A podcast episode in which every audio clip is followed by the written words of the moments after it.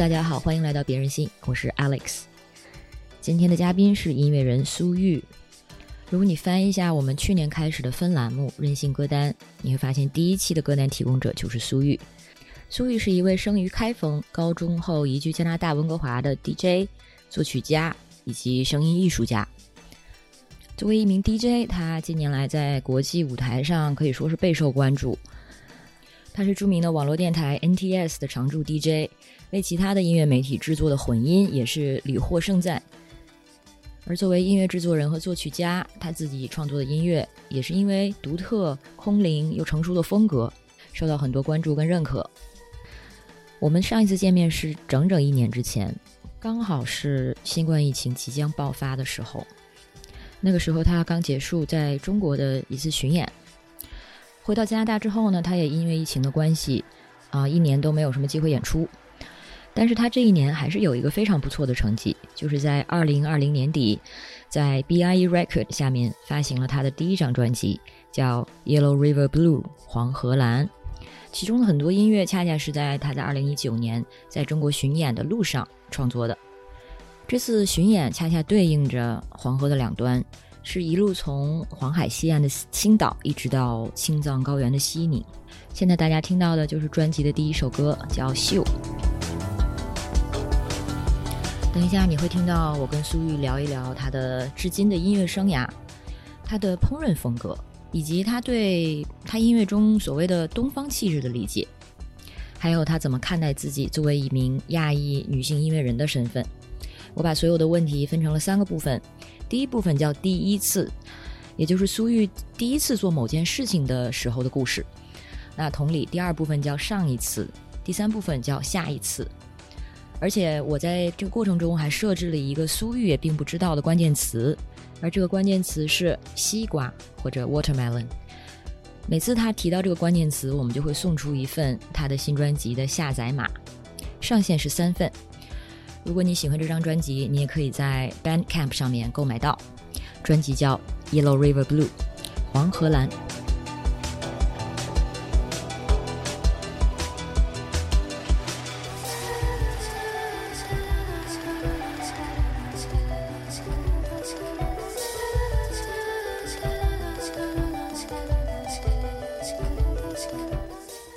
完美。Hello，苏玉，你好，Alex。你准备好了吗？我要开始问问题了。你问吧。好，我们今天的问题第一个部分叫做第一次，就是 Part One，the first time。然后呢，问题全都是第一次你发现或者第一次你做了一件事情的时候是什么样的经历。那，第一个问题就是，你第一次发现自己有音乐天赋是什么时候？第一次应该是在我妈给我买了钢琴，在我三四四岁左右吧，第一次买钢琴给我的时候，可能那时候我就懵懂的觉得，既然给我买钢琴，说明可能就是看我有这个天分。所以并不是说你弹了钢琴之后发现自己有天分，而是看你妈妈给你买了，你就觉得她一定觉得我有天分，是吧？对，不然干嘛给我买 这么大的 commitment？也的确。后来你有跟他问过吗？当时买钢琴为什么？呃，其实后来我懂事了之后问他，他就告诉我说，哦，因为在你没出生之前，我就一直在听莫扎特、巴赫这种想熏陶你的那个音乐，胎教。对胎教。然后，嗯、他说我出生了之后，好像就是看就看电视上有那种唱歌跳舞的节目啊什么的，我就总是对音乐的东西挺感兴趣的，所以可能那种小，但我觉得任何小孩子应该对电视上这种音乐东西 都会有点反应。而且好像很多妈妈，很多妈妈对于孩子弹钢琴也是有一点执念的。我妈也是。对中国妈妈肯定，我觉得我们身边应该就我们这个年龄，大多数小时候应该都学过嗯，钢琴。或者被迫学某种乐器吧。对，肯定的。那下一个问题，那你第一次自己创作音乐是什么时候？第一次自己做音乐，应该是二零一一年左右吧，应该是在我刚出国读书的那一年。嗯，你当时学的是什么来着？我记得是一个完全不相关的专业。我被录取的时候学的是呃商科，然后学了一年就转到文科去读人类学了。所以当时是没有想过做音乐的作为职业，完全没想过。当时对就是连做音乐这个东西也没什么有，没有什么想法，也不觉得，就因为那个时候就是只是单纯的有那么一丁点儿的兴趣而已，但什么都不懂，也没有什么任何对尤其电子乐知识啊。对啊，就然后怎么发生的呢？而且。一旦就是你一旦进进到这个领域，感觉就势不可挡，好像打打开了一个开关一样。所以是怎么接触到的？说起来，应该就是当时我不小心跟一个跟几个朋友去了一场派对，然后但当时我并不知道派对是什么，而且去的那个还是个那种比较。地下，在一个那种没有任何光的房间里，嗯，呃，然后当时是去看的，呃，DJ 应该是 Floating Point，然后他就放的全部是黑胶唱片，然后全部都是，嗯，Disco Funk 很多，呃，世界音乐的舞曲，然后包括，呃，老的。House techno 这些音乐，就是我从来从来没有听过任何那样的音乐。然后当时，但当时我也不知道怎么去反应，因为你对这个文化在对这个文化不了解的情况下，你去其实你你不知道你在那儿是干嘛的。就我觉得应该很多，就在我身边很多人，应该每一个现在从事这种音乐。的人应该在他人生中都有过那一个 crucial point，那就是这是什么？我在哪儿？对，这是什么？我在哪儿？但是你的脑子就被又被完全 blown away，因为你从不知道这到底是什么。然后就是那种，就我觉得对每个人，就包括很多那种从做乐队然后转到做电子乐 DJ 的人也是，就是某一天你去。在对的时间去到了一个对的派对，就让你就打完全打开了一个世界。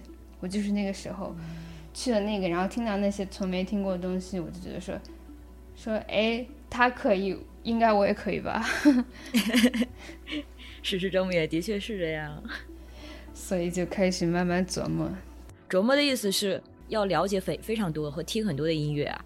是因为要说，你说如果做 DJ 怎么去判断一个 DJ 的好坏，可能就在说在我们这个 DJ 圈子，是因为技术方面谁其实学几年都能学会。在我们这个圈子，注重的还是说你放歌是怎么去讲这个故事，你你能放到就你能放一些别人没听过的，或者就你放的。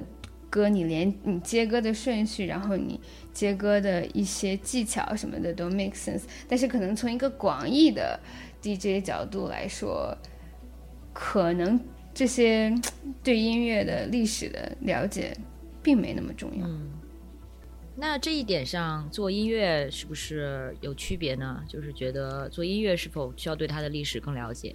我觉得其实电子乐的话，我觉得门槛是零。嗯，因为我身边很多现在以做电子乐或者 DJ 为生为生的人，他们没有任何，就他们这些东西全是自学的。很多人连就是键盘都不会弹，嗯，因为因为所有东西都可以用机器去制作，然后机器很多东西你不需要知道，呃，A B C D E F G 是是哪个 key。你可以就是用机器的那个呃 randomizing 这种东西去写，或者你可以告诉电脑说：“哦，电脑，你给我弄出来一个这个和弦，这个和弦和这个和弦。”所以你自己并不需要知道任何东西。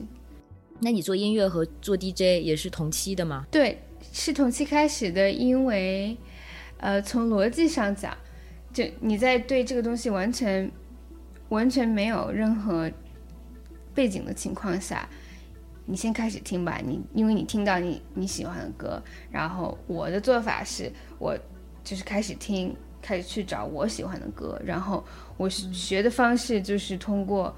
我怎么在我有的机器和电脑上，我先那个成语叫什么？比葫芦画瓢，照葫芦画瓢。对我去试着做出我喜欢的曲子，嗯，就我看我可不可以照着他的，然后去做出他那样的，然后那样一点一点的学怎么编辑鼓点，怎么啊用用用用怎样的合成器去做怎样的音色，然后。包括 DJ 也是啊，就是你从你喜欢听的音乐开始，然后自己去找更多跟他相关的你喜欢的音乐风格和唱片。可以说，吸收和创作其实是在同步的。对，就是你是一边吸收，然后一边受他的影响，然后一边可能一开始是从模仿。有个词叫“爬下来”，你听过吗？就是喜欢一首歌，然后把它爬下来。就比如说一首歌，然后你可能把它的，就你找不到它的谱子啊什么的，然后你就自己把它先分解，对，就是把它爬下来，把那个谱子爬下来，比如说吉他谱还是什么，就是这样，嗯，同一样的道理。嗯，那你第一次考虑发现，咦，我可以做全职音乐人是什么时候呢？二零一八年吧，二零一八年的夏天是我第一次开始考虑。啊，做全职音乐人，因为那个时候开始，就是在欧洲、英国那边有很多的 booking，嗯，然后越，然后慢慢我就发现，哎，我好像没有办法再就是做一个正常的工作了，因为每个周末都要去一个地方。嗯，之前是有尝试做所谓正常工作是吗？对我有过。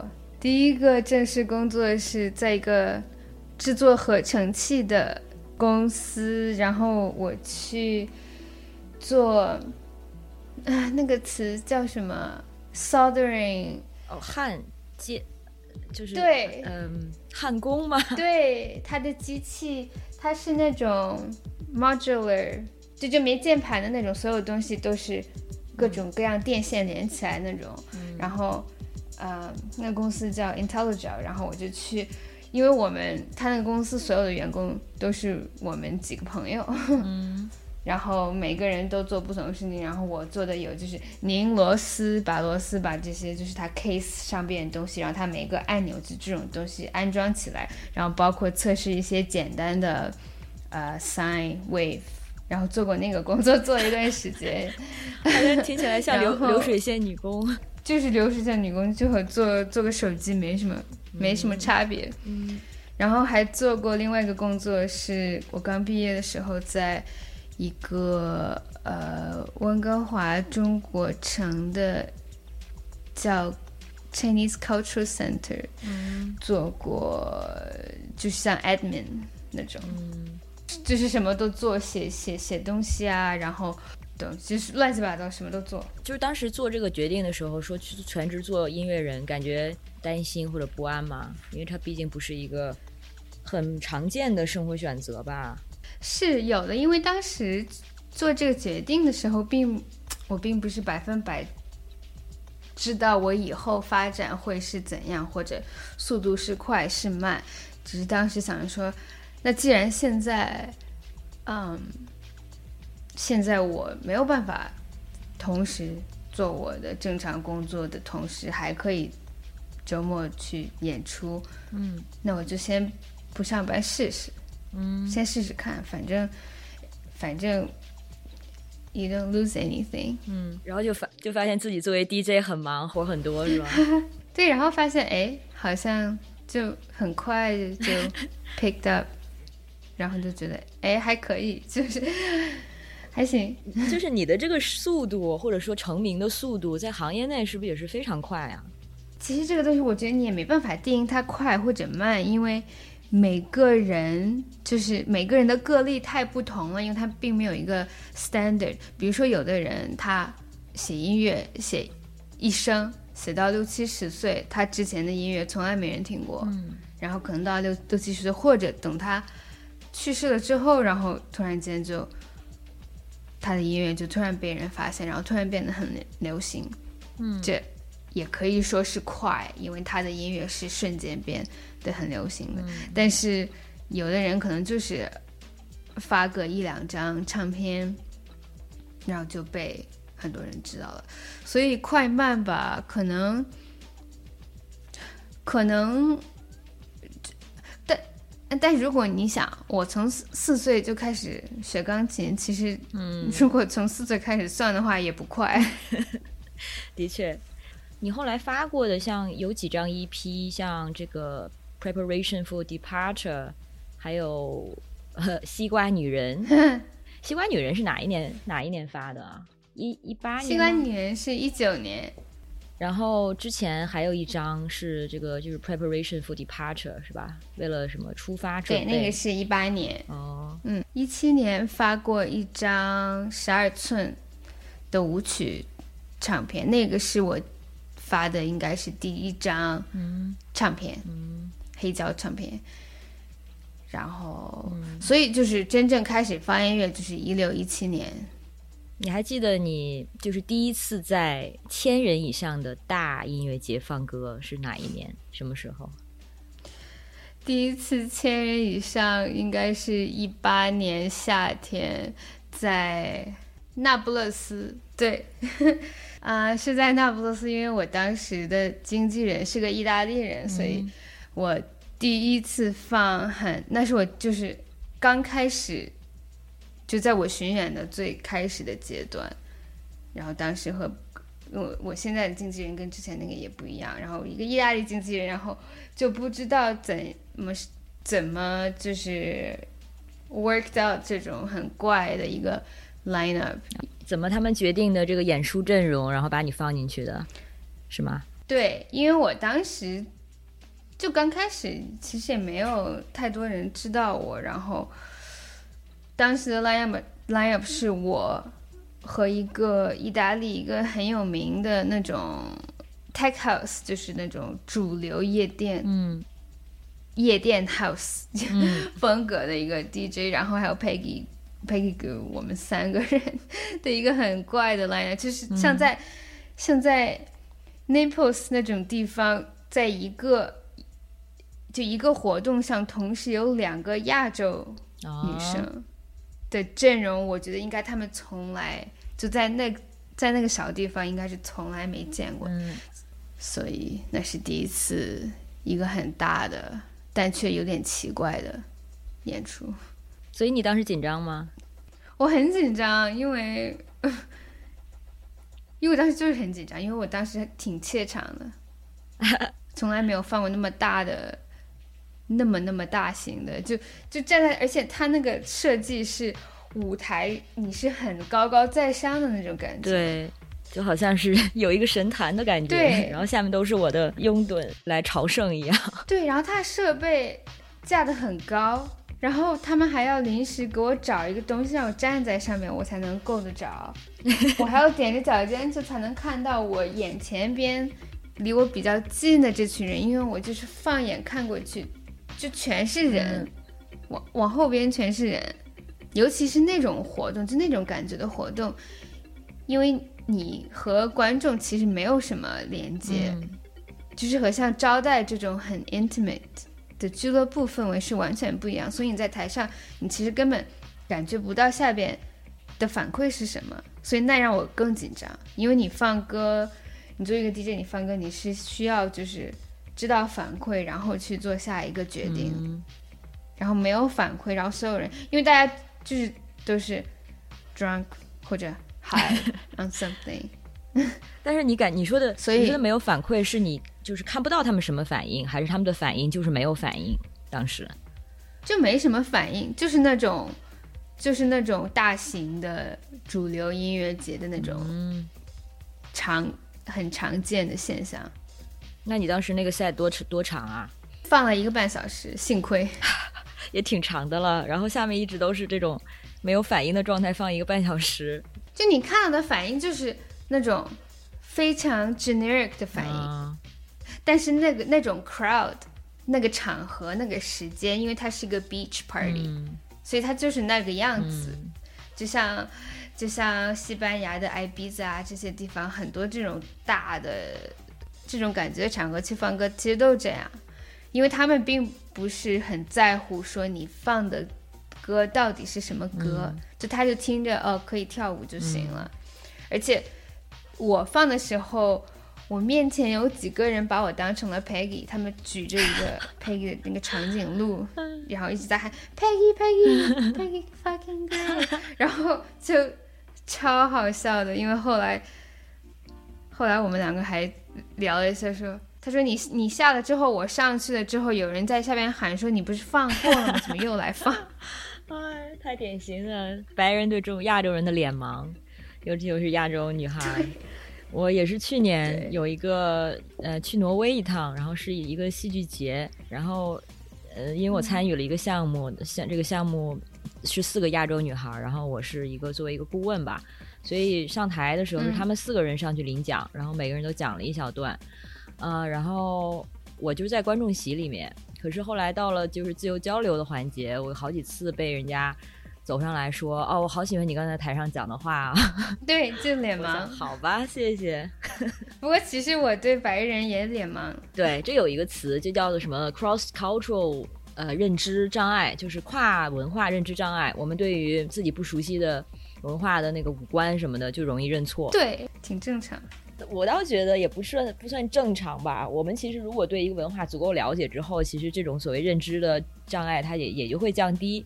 嗯，那刚好我们说一下下一个第一次，这个听起来有点飞，但是我觉得你是明白的。就你第一次考虑音乐的政治性是什么时候，或者是什么一种情况？其实，在我最开始去了解呃跳舞音乐的历史的时候。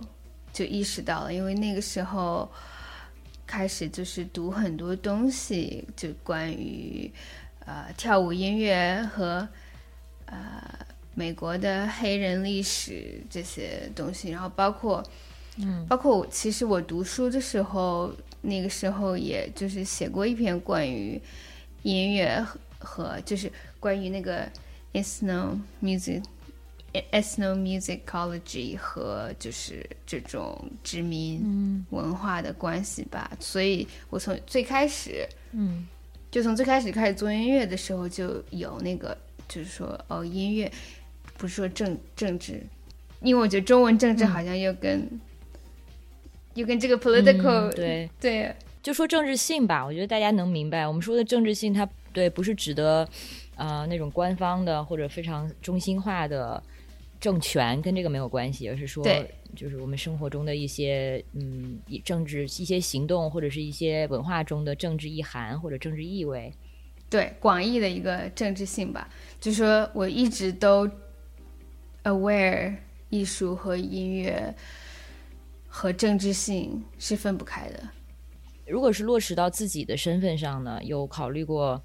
自己作为一个亚洲女性，然后在一个所谓呃就白人主导的文化中，就是说对于这种政治性的敏感，反观到自己的身份上，有发生对自己发生什么影响吗？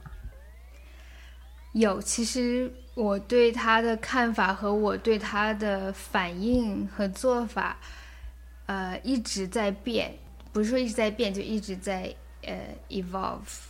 嗯，develop，嗯，发展，对，一直在，反正就是变换吧，一直在变换。我最初开始做音乐的时候，我是刻意的去，就我最开始的时候是很想，就是 anonymous 发音乐的时候，我并我当时是非常排斥别人，就我在网络上是没有任何我照片。最开始的时候，然后一搜你搜，就只有只有音乐的东西，但并没有。我当时任何采访都不都没有做，然后就我不想让别人知道说哦，做这个音乐的是一个亚洲女性，或者不是个亚洲女性。因为我最开始做的音乐，它那种音乐的风格就是非常的，你不会把它 associate 到一个亚洲女性的脸上的。啊，所以最开始我是很刻意不去，然后包括我最我我刚开始还有点排斥这种太去自己去强调自己的性别和种族的这个，就我很长一段时间觉得这个行为把对音乐的判断、对音乐的品质的判断，我总感觉他把两者太抛离了，就是音乐就。Not about music anymore。嗯，所以很长一段时间我都很讨厌这件事情。然后后来我逐渐接受，是因为我慢慢，我逐渐接受，就是而且想要去更加强调我的我的，尤其是文化背景吧，性别方面，我到现在也不觉得，我也没有太多强调说我是个女性的音乐人或者怎样，因为我觉得这个。不重要，就所有我想说的都在我音乐里。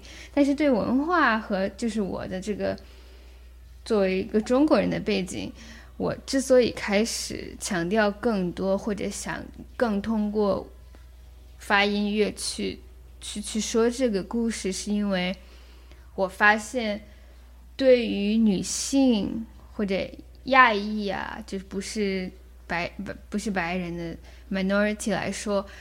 就有榜样是很重要的，就有榜样真的是太重要了。因为我之前没有榜样，所以我没有意识到有榜样有多么的重要。因为我收到很多消息，尤其是去了就回国演出之后，就收到消息会有就年轻的女孩发消息告诉我说：“啊，我觉得就是你很 inspire 我，然后我开始做音乐了，我想知道。”就你最开始做音乐的时候是怎么做的？就是慢慢收很多这样的消息，就让我觉得说，哦，那我是要做个好的榜样。就我的存在，因为是会对别人有有益的影响。嗯，说起来，你那个就是上一张 EP 就是《西瓜女人》，这个名字有什么特别的意义吗？名字除了是 reference 我很喜欢的一个音乐家叫 Herbie Hancock 以外，没什么 特别的意义。哦，OK，他有一首很有名的音乐叫 Watermelon Man。哦，OK，就是西瓜男人。对，然后我最开始写那首歌的时候，我 sample 了他那首歌的其中一个段落，但后来发现那个 sample。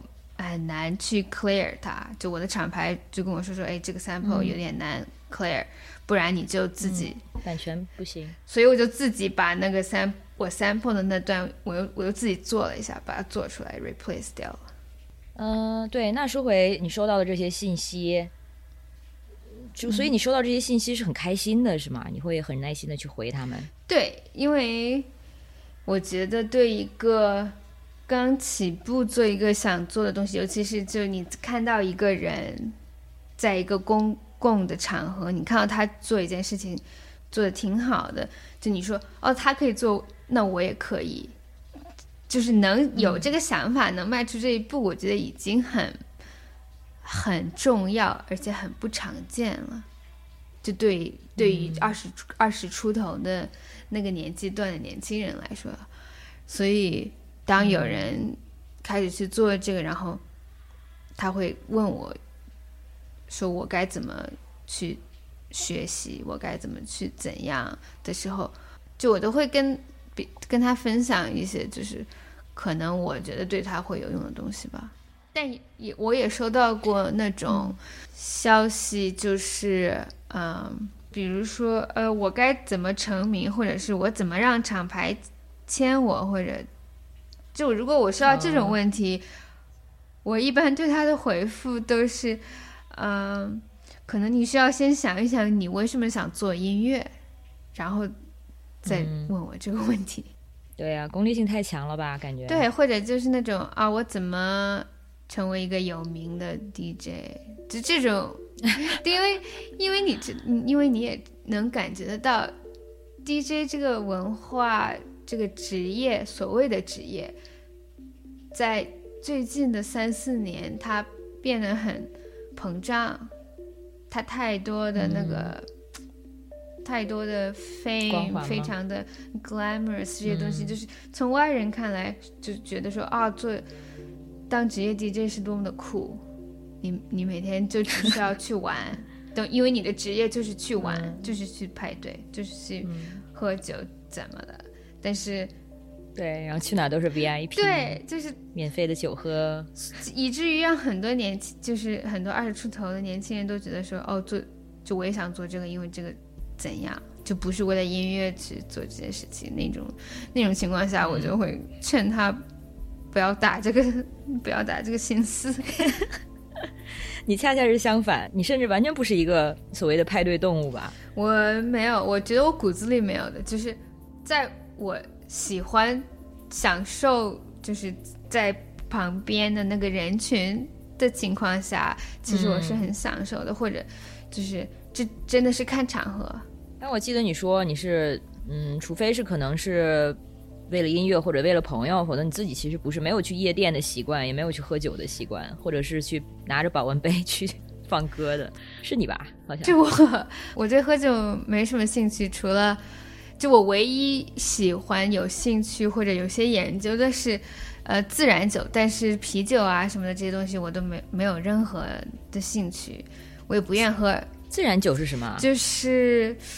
它的酿葡萄酒的步骤是天然发酵，然后不加有一种我不知道中文怎么说的一种发酵的一种化化茶化学成那个红茶菌。对对对对对，应该就是那个那个我真的不太行，因为它实在是发酵的味道太重了啊！我觉得这个好像进到了你的另外一个很有热情的领域，就是烹饪和和食物。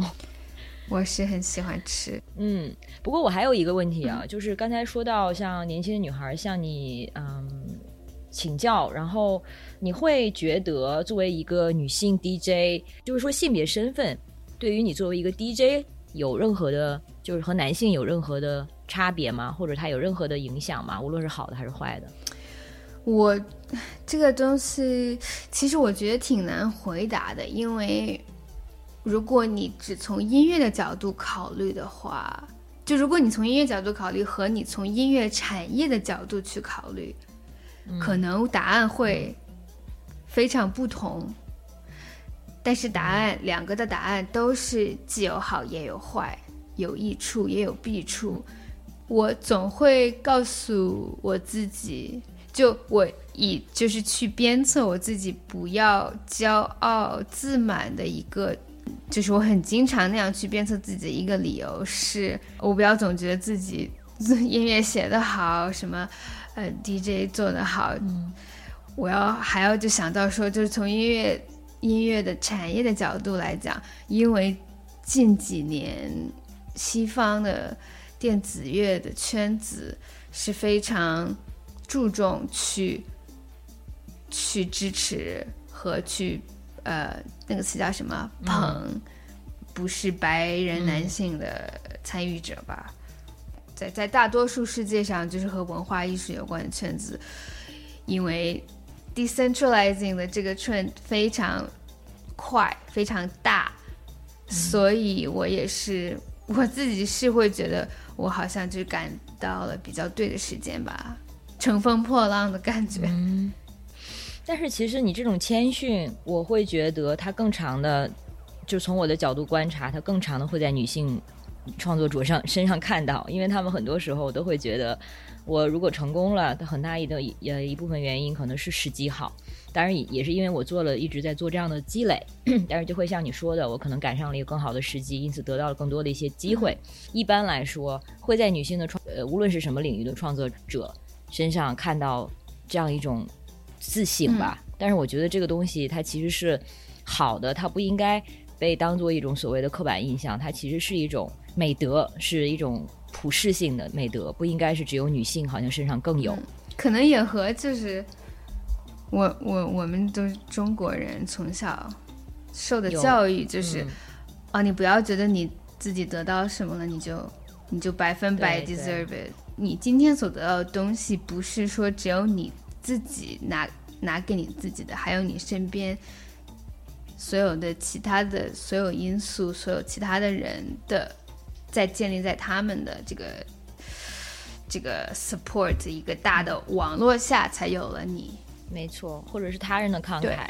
如果说，甚至就是如如果是到具体到非常日常的社交的关系中，其实也是，对，嗯，当一个人对你很好，他很喜欢你，然后他对你付出很多的时候，我们可能一般会觉得这个东西是我自己赢来的，because 就是因为我值得，因为 I deserve it。但其实很多时候是恰恰相反，对他是因为这个人慷慷慨，他因为这个人的好，所以你才能得到这些别人的温情。对，太对了。那最后一个第一次问题就是第一次做饭是什么时候？第一次做饭，做饭，如果你说煮泡面这种也算做饭的话，那真是什么小学的时候就就就就做吧。就真正自己自我独立做饭，应该是在我呃出来读书之后，就自己住之后才第一次做。因为我在家就是那种什么都不干。因为我们之前就是苏玉上一次虽然没有来节目，但是其实嗯很早以前就出现过，因为他是我们第一份任性歌单的提供者。嗯就是任性歌单就是一个小栏目嘛，第一个请到的音乐人就是苏玉。然后我在节目场也提了，苏玉他自己的那个 Instagram 账号叫苏玉还是玉苏 Cooks，做饭的 Cooks，对上面其实哦，这个 Cooks 这个账号上面都是他吃个吃到的和做的美食。然后呢，做音乐和这个做饭，你觉得它有任何的共通性吗？还是对你来说完全是脑部分区的两件事儿？对我来说，我呃最开始没有想太多，然后后来我才发现，好像这两者其实都反映出了我对生活的一个态度吧，做事的一个态度，就反映在了这些态度上，就是。就从我开始就是喜欢做饭，到现在有点把就是 Yusu Cooks 当成了一个美，就是也不是说把它当成职业，而是说就是把它当成个话题吧，就是当成一个话题。因为做饭这个东西，我是很我是非常不喜欢食谱，我不喜欢哦就是跟着食谱做饭，然后我做饭的风格就可能从就从别人角度去谈我做饭的东西和风格，他们都总会以 fusion 去形容我做的东西。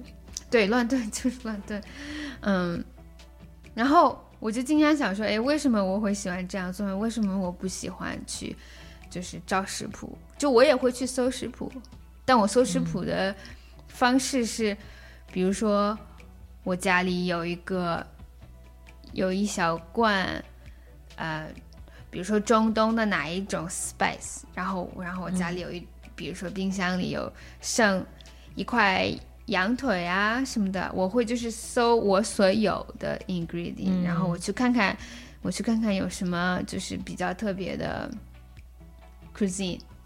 嗯，然后我就出什么来？对，然后就会参考他的，然后把它就用我的方式去做。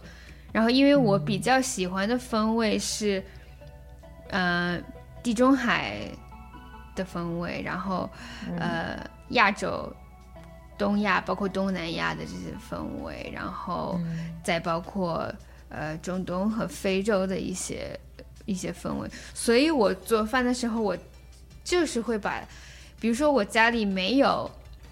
嗯，你假设一个假设个情况吧，我想做一个比较中东的一个煎的鸡胸肉或者什么的，然后它这个东西最后你要往上浇一点那个、呃石榴的石榴醋，然后我、因为那个石榴醋那个东西它就是中东的菜才有，然后那我家没有石榴醋，没有石榴醋，那石榴醋那就酸酸甜甜的，那我就用我家有的，比如说一瓶台湾的黑醋。因为台湾黑醋也是酸酸甜甜，我就用它去，呃，replace 我没有的嗯味道，就这种东西。然后我就想到说，哦，原来是因为我做音乐，从我开始做到现在，我对待做音乐的态度永远都是，就是我并不是追求完美，我追求的就是我用我所有的去 make it work，去做出我所可能做不出的东西。明白，这个过程有点像你爬音乐的时候，哎，也是你先把那个东西，那个标准化的东西把它拆解了，对，然后你再去审视它中间每每每一个元素，然后再看从自己手中的东西可怎么样可以复制它，或者说不一定是完全一样，但是或许也是你知道，就做一个新的东西，再拽再创造一个东西出来。对，我很不想，因为我很我身边很多西方朋友，他们。就我去他们家，去他们厨房，就看到他们厨房，就让我真的非常的焦虑，因为我看到他厨房，就是 你打开他柜子里边，全是一瓶一瓶一瓶各种各样的，非常有些很 specific 的那那些 spice 这种东西，然后我就，然后就一看，就有有的就是过期两年那种，就是还是满屏的。因为我认识，可能只用了一次。对我认识太多人，就是做菜，就是哦，比如说，终于要做一个假设，呃，麻婆豆腐或者什么一个四川菜，然后去买了一瓶，呃，什么麻麻椒吧，麻椒，买一瓶麻椒，然后买了麻椒做了这一道菜之后，再也不用这瓶麻椒了，就太多这种人了，我特别反感，就是。就是就是这种行为，你不灵活利用，然后你每次，然后你就攒下来很多。因为我是一个非常 OCD 的人，对对东西，对很强迫症，对对食物非常有强迫。我说的食物就是实体，对实体的东西非常有强迫症。我很不喜欢就是那种 accumulate 很多不不去利用，积很多没用的东西。对我很烦这种，所以。所以，所以我对我就是越少越好，越精越好。嗯，虽然你的对他好像觉得你喜欢的菜色其实都是很繁复的那种，但事实上你在原料的选择还有这些资源的利用倒是很极简主义。对，一因为不浪费嘛。对，而且这个东西是要要求还挺其实挺高的，它需要对我觉得对食物或者说它对它中间的原理有一定的直觉或者有一定的理解。呃，知道说这个东西，可能很多人就是照就是照本宣科，照一个菜单做出来的东西，然后这个这个菜单告诉他需要买什么，他就买什么。但如果你足够理解它中间的原理的话，你就会才知道说这个东西它其实可以被替代，或者可以自己去 D I D I Y 一个什么东西出来。这个听起来简单，其实我觉得算挺高阶的了。因为说到底做饭啊，只是。它离不开四个口味的，这四个口味或者这四个元素是 salt、fat、acid and heat，也就是呃咸的口味，然后酸酸酸的存在，呃油或者说脂肪，然后加上 heat，它可以是热量，但它还可以指呃辣。就任何 spice 都可以把它当成 heat，这是我就是唯一一个愿意去读拥有，而且呃会推荐别人去读的一个和做饭有关的书，因为我从来不买食谱，因为我觉得相比于有更有太多的不需要的，我更愿意以我所有的有限的东西去创造出更多的。不存在的无限无限的可能吧。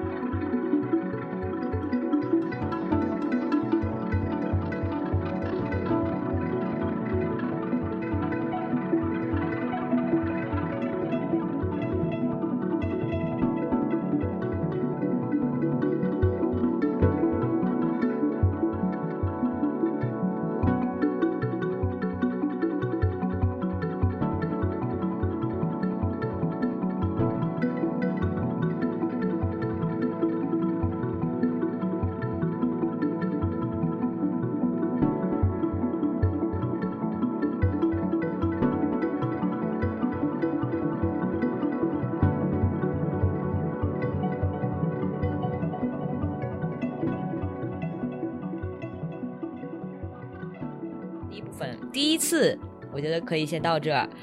然后呢，我们之前设置的那个关键词，你在第一部分里说了两次。I knew it。但是反正我们的上限就是三次，我们只有三张的这个下载码可以送啊。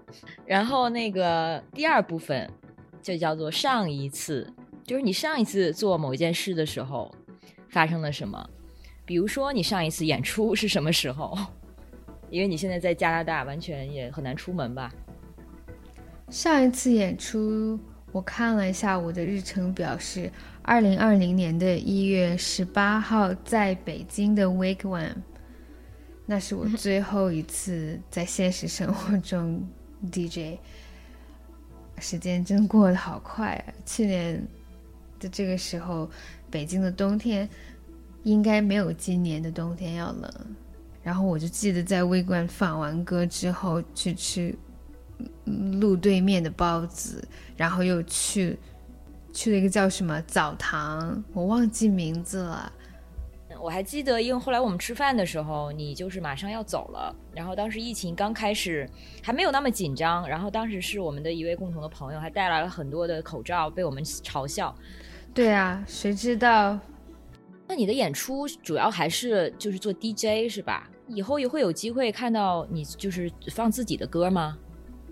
放自己的歌，你如果说是 live 的话，不一定，我可能还没做好准备，因为我的音乐太 all over the place，你没有办法定义到一个风格的演出中。对，因为你自己的音乐它并不是作为跳舞音乐创造的。对，然后我之前做过的唯一一些。和和现场音乐有关的东西，更像是在一个 installation sound art 的氛围和环境下吧。就是和我写的音乐啊，包括和我平时演出的场地氛围这些 setting 都是完全另一个世界的。和艺术家们，和做装置的艺术家们，有点学院派。虽然我不想那样去形容它，声音艺术是个挺。无聊的定义。那去年这一年主要是做什么呢？创作吗？嗯，大多数时间是给别人写 remix。我写了很多首 remix，然后遛狗，在家种菜、爬山、钓鱼也不错啊，羡慕。写歌，再做菜、睡觉、吃。就是我觉得挺丰富的，然后也浪费了不少时间，不过无所谓的。毕竟出了一张专辑，这是你的首张专辑，恭喜恭喜！谢谢。那下一个问题，上一次你感到爱意是什么时候？爱意很快，两天前其实就感感到发生了什么？呃，我 partner。他要去森林里做他的测绘工作，他经常做这个，然后他就经常出门。然后他出门之前，我们两个就去遛狗。我就跟他说：“我说，哎，不想让他去上班。”我觉得那个时候就挺有爱意的，我们两个就不舍的感觉。包括我每天都从我的狗身上能感受到他对我的爱意，他。盯着我，用爱慕的眼光盯着我看的时候，我总是能感受到他对我的依赖。那上一次你感到属于一个地方，非常强烈的感到有一种归属感是什么时候？归属感，我在大应该百分之九十九点九我去过的地方，嗯，或者是我们可以说一下，你上一次感到不属于这个地方，或者是强烈的觉得没有归属感。是在一个什么样的场合或者什么样的时间呢？如果想得到的话，不归属感的话，其实，在现实生活中具象去说没有，但是可能比较抽象一点的，或者一个例子就是，我有次回绝了一个，我第一次回绝，二零二零年第一次回绝一个在线的 DJ set stream 的时候，我当时。就跟他讲说，This is not where I want to be yet。因为对我来说，我是没有办法在一个不是俱乐部的场景下去想象自己在这个地方，想象自己面前有观众而去放舞曲给他们听。因为对我来说，因为可能因为我并不是从一个舞曲啊电子乐的背景成长来的，我对他的感受更是一种互互相的，而不是说我我就是专注于这个一种音乐的状态，所以所以在不在那个现实生活中，对我来说去做这件事情没有太多意义，然后也和我的是和我的它和我的状态和我的脑子所在的呃 dimension。实在是不在一个频率上吧，所以那是应该是第一次，我觉得说，哎，这个东西，呃，我应该不会去做，我也不，我也不知道我下次会什么时候会改变主意。比如说，你其实从小到大也搬了不少地方住，然后也换过好几个城市吧。现在除了温哥华，之前在开封，还有在比如说西雅图或者洛洛杉矶生活过，是吗？对。然后在这些不同的地方，你都是觉得，就是都是感觉适应的很好，或者说都感觉还蛮有归属感的。对，因为归属感更多的是来自你身边有谁，你在这个城市生活的时候你在做什么，然后包括我其实很在巡演过程中，比如说短时间在伦敦生活呀，在柏林。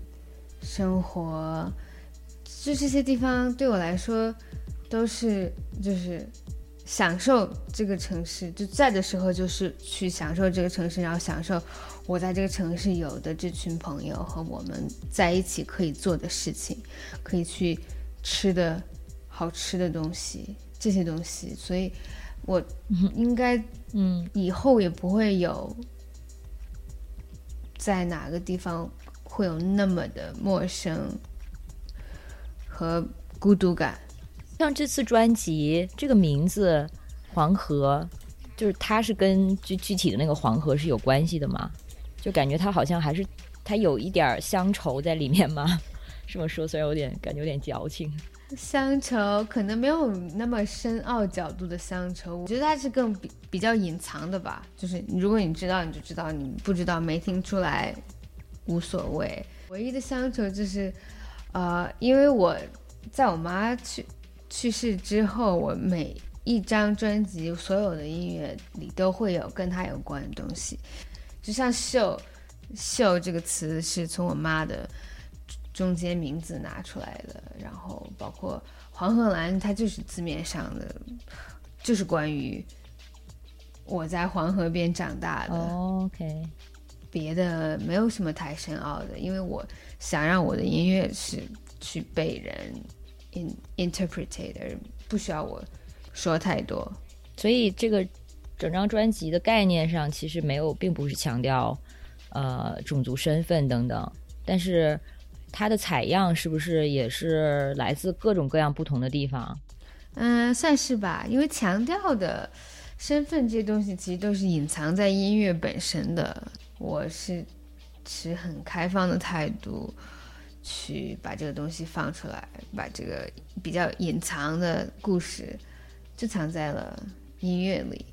采样其实就是可以说我在不同城市写歌，比如说在洛杉矶、西雅图这些地方，就是用朋友家的音乐呃工作室，用别人的设备。去写，所以听上去可能好像每首歌的音色不一样。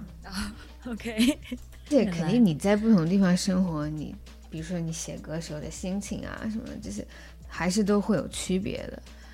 所以这些东西其实都是都是很隐晦、很啊 subconscious 层面的那些对你制作一个东西的影响。刚才稍微我们聊到一下关于种族身份，然后你说一开始的时候你是非常就抵触的，或者说想让自己在网上的这个存在或者大家对你的了解就限于一个非常其实是非常中性化的，不带任何的种族标签或者性别标签的这么一个存在。那这一点后来有发生变化吗？或者说，对于在自己的音乐中用上所谓的被当做什么东方元素这些东西，就是你的想法有发生变化吗？啊，因为其实后来近几年、近三年，我就在我技术成熟之后，我写出的音乐，其实我有一件一直在做的事情，就是通过我音乐中这些刻意的所谓的东方的元素，而去去批去批判，嗯，这种就是在就从历史上来说。的氛围音乐、实验音乐，呃，对这一整个圈子的历史去做我自己的评判吧。就是我作为一个这个文化来的人，然后我故意去写你耳中的这个文化该有的音色，我通过这样去做而去。对这个东西进行批评和我的理解，因为这个东西从理论上的角度，它和殖民主义有太多太多千丝万缕的关系了。嗯，就是所谓东方一点的。对，所以我以就是以我自己音乐去做这个评论，我觉得比我去写篇 essay 更有效。而且我是最近听了一个 podcast 才知道。呃，对我影响很大的一个作曲家坂本龙一，他也读过 ethnomusicology，就和我读人类学学过很多啊这方面的东西也有很多关系。所以其实他和 Hiromi Hosono 两人写过的很多，就是他们的很多 side project 和一些别的呃 solo 做发过的音乐，很多也是。其实是通过这种写东方音乐来去参与和批判这些东西，就是自我东方化。嗯，我尝试的这个表达一下啊，就是你的音乐，它虽然听得到所谓的东方元素，但是它和一些非常刻意的使用东方元素的，尤其是电子音乐，它明显是不同的。然后这个是非常可能对于听者来说非常直观的一个呃感知上的区别，所以我后来也在想说这种差别在哪儿？嗯，可能我们最直观的一种描述就会说哦，这个它虽然很也东方，但是它东方的很高级，有的东方东方就非常的低级，但是它具体在操作上后面的就是后面的思路，它可能就是像你说的。它的层次听起来多，就是因为它后面的思考的层次也比较多。它不是在刻意的去，比如说 celebrate，或者说去炫耀，或者说去拥抱所谓的东方感，或者说东方文化，而是说它本身对着这种东方元素本身其实也有着批判，或者说有着保保留。是，我觉得挺有意思。如果现在比如说一个一个商家 commission 我去给他的一个什么商品写一个。很中国风、很东方音乐的一个配乐什么的，我可能还真写不出来。但这个可能也和我受到的音乐影响有关，因为因为追寻到底的话，我其实很深的很深，但是很 subconsciously 受很受德彪西的影响，因为德彪西的音乐，他那个时候就。已经很受一些啊，music from other other culture。他有一首呃 composition，嗯，是受了印度尼西亚的 gamelan 那个乐器而写出来，所以它其实是呃氛围乐的始祖，我觉得。所以说，可能就是这些我受到的音乐影响太多了，它。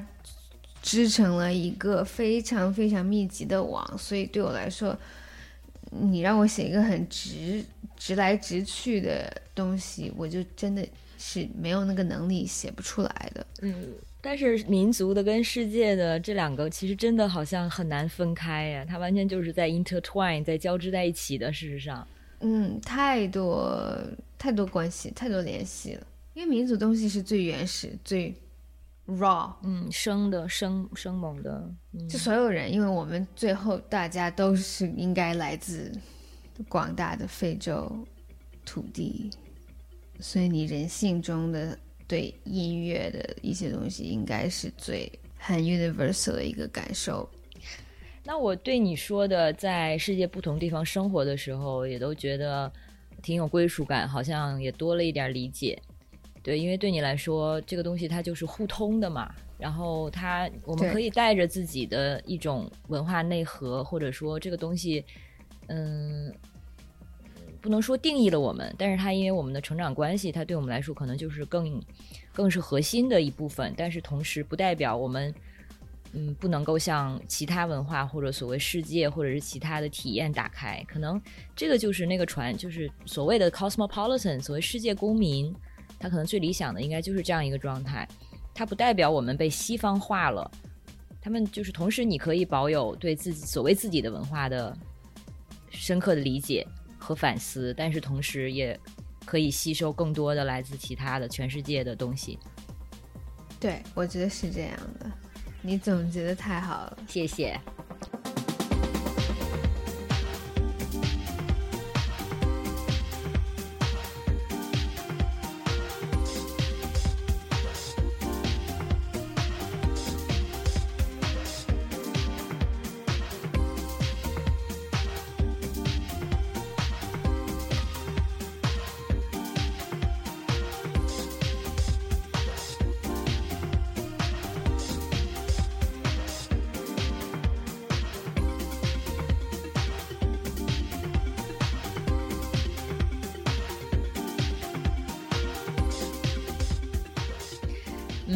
我们还有第三部分啊，就是第三部分就是下一次 这些问题其实就轻松很多了。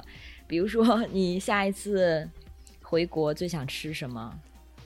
啊，太多了。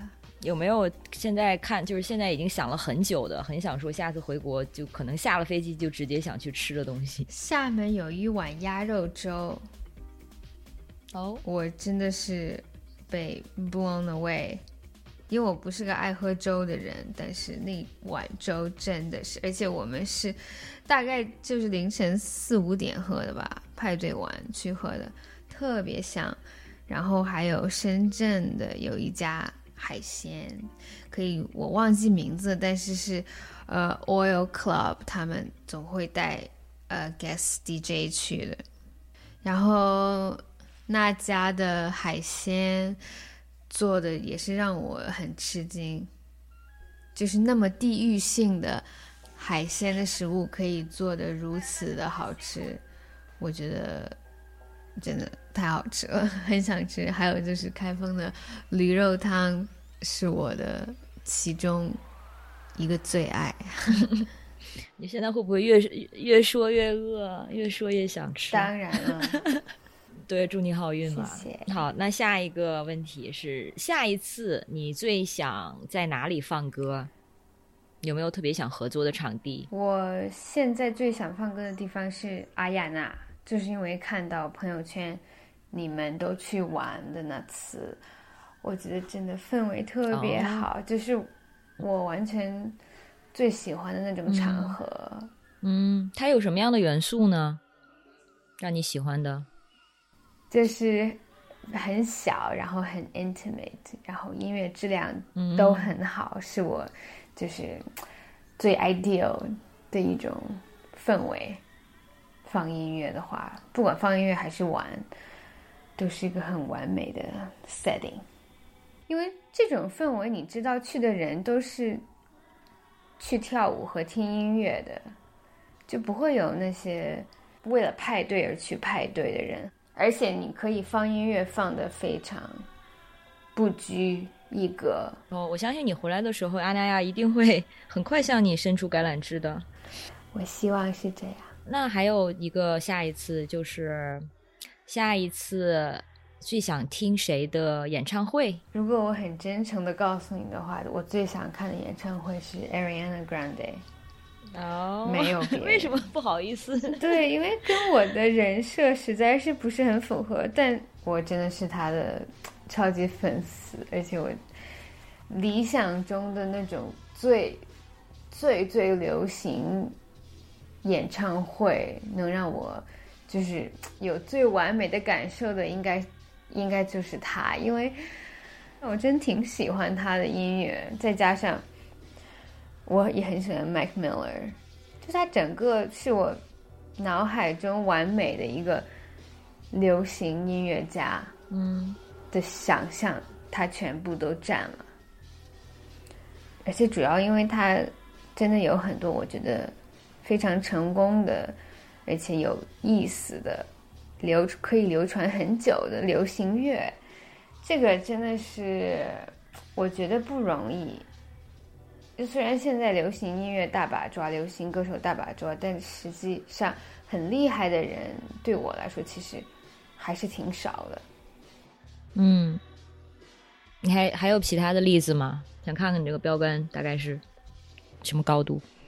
好的流行乐，比如说 Justin Bieber，他一九年还是什么时候，就他最近发的《Yummy》那张专辑上有几首歌，我觉得也是那种很简单，但是非常 catchy，而且就是真的制作，你就我敢保证，十年后的人去听这些歌，还是会是经典的。就像我们现在回头听陶喆过去哦，两千年的时候呢，很多歌也是，就现在听你不会觉得它过时，因为它真的嗯，质量非常有保障。可是你平时需要听那么多的音乐，是有时间听流行音乐的是吗？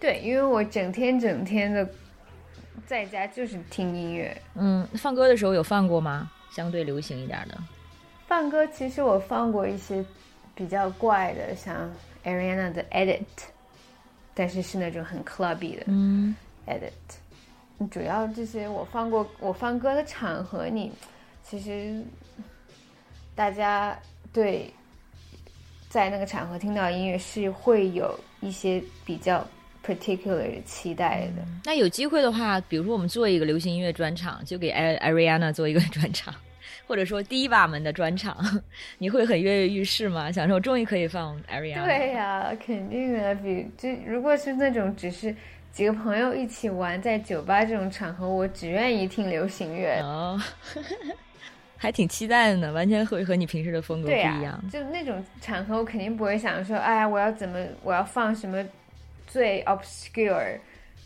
的东西。嗯，对，还有一个问题就是下一次想跟谁合作，有没有特别合想合作的人？我理想状态，就二十年后的自己是想当制作人，给流行歌手制作歌曲。然后我很喜欢的一个中国的流行乐的制作人是窦靖童，我觉得他，我觉得他喜欢的，他听的音乐应该和我喜欢听的很多音乐有很多 overlapping 的东西。他他发的很多东西也是实验性很高，而且有很多可圈可点的地方。所以我很希望有朝一日可以和他一起给他制作一些有意思的东西吧，就那种很 dubby 怪的氛围性很强的东西，但是又是流行乐，还能被大众所听懂。嗯，我们会想办法让窦靖童或他的朋友们听到的。谢谢，这样我的 dream 就 come true 了。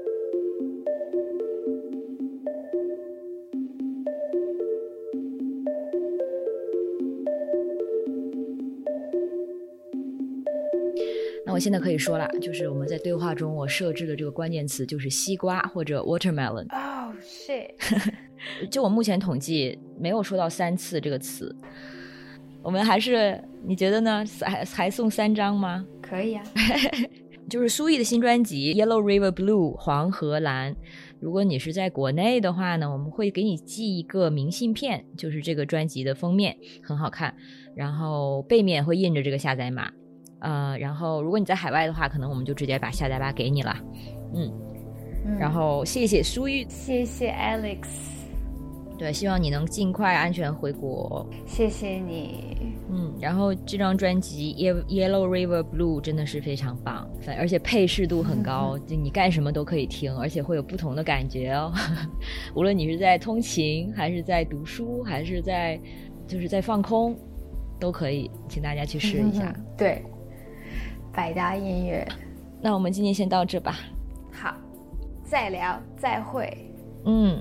那谢谢你的收听，下次见，拜拜，拜拜。